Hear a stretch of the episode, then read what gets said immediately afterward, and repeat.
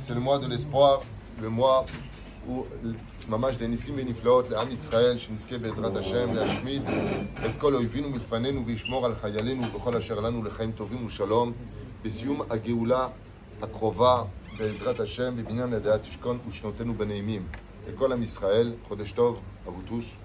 Une question importante qui m'a encore été posée, donc j'en profite pour euh, vous les apporter en tant que halakha.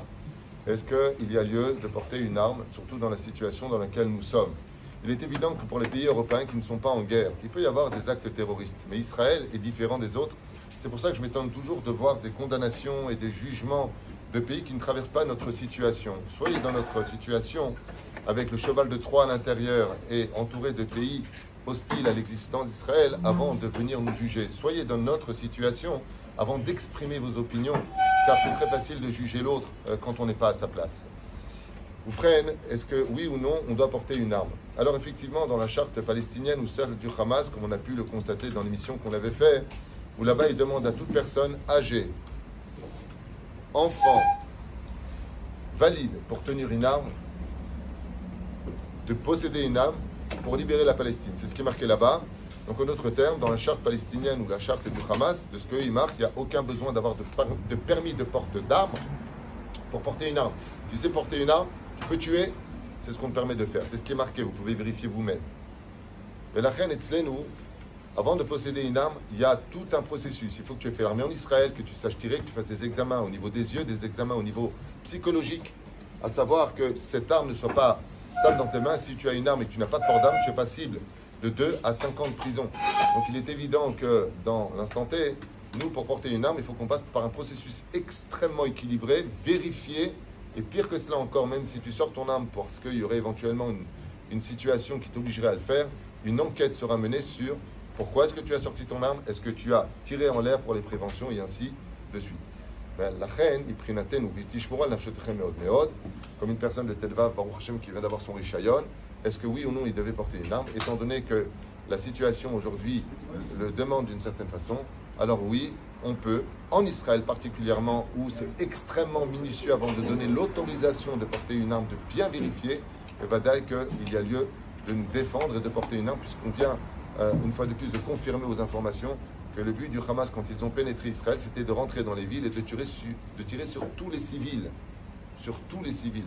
Donc oui, on peut tout à fait porter une arme.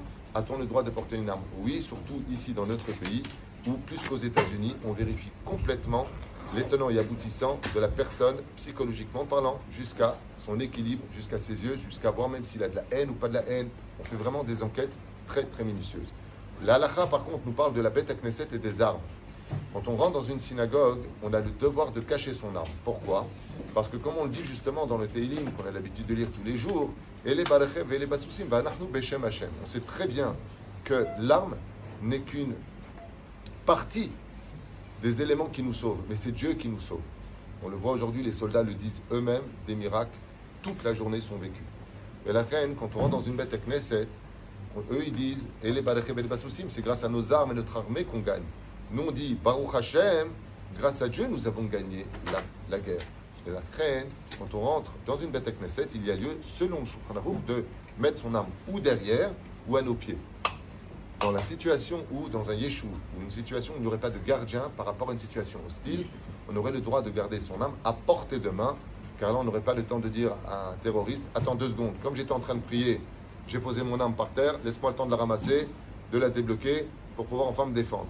Donc il est évident que ça dépendra des lieux, comme la ville d'Ajdod ici, où de façon générale, on peut, Baruch Hashem, la poser à nos pieds. Il n'y a pas une situation d'urgence, mais si on se trouverait euh, dans des endroits comme euh, au Tefaza ou dans des Yeshuvim ou des Moshavim qui sont entourés et on ne sait pas où est-ce qu'on pourrait aller dans cette situation parce que le tunnel de 500 km à droite et à gauche cache beaucoup de surprises. Dans ce cas-là, on pourrait la posséder, on pourrait la posséder, la marche pour la poser près de nous, mais au moins on la couvre de quelque chose.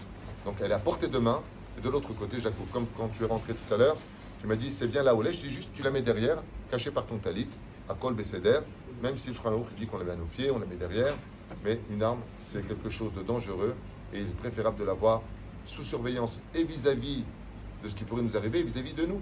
Il y a eu déjà des incidents qui ont eu lieu où malheureusement euh, la personne avait posé quelque part son arme et quelqu'un d'autre a voulu voir comment ça marchait, il a tiré, heureusement ça n'a touché personne. Donc il faut faire très très attention. Mais oui, on a tout à fait le droit de se protéger et même d'acheter une baramine, de mettre de côté dans le cas où on vient nous agresser avec un couteau, qu'on puisse se défendre, même si on sait que derrière tout ça, Akadosh Baruch nous protégera toujours. Mais comme vous le savez, aide-toi et le ciel t'aidera. Kol Tuv V'Chodesh Tov.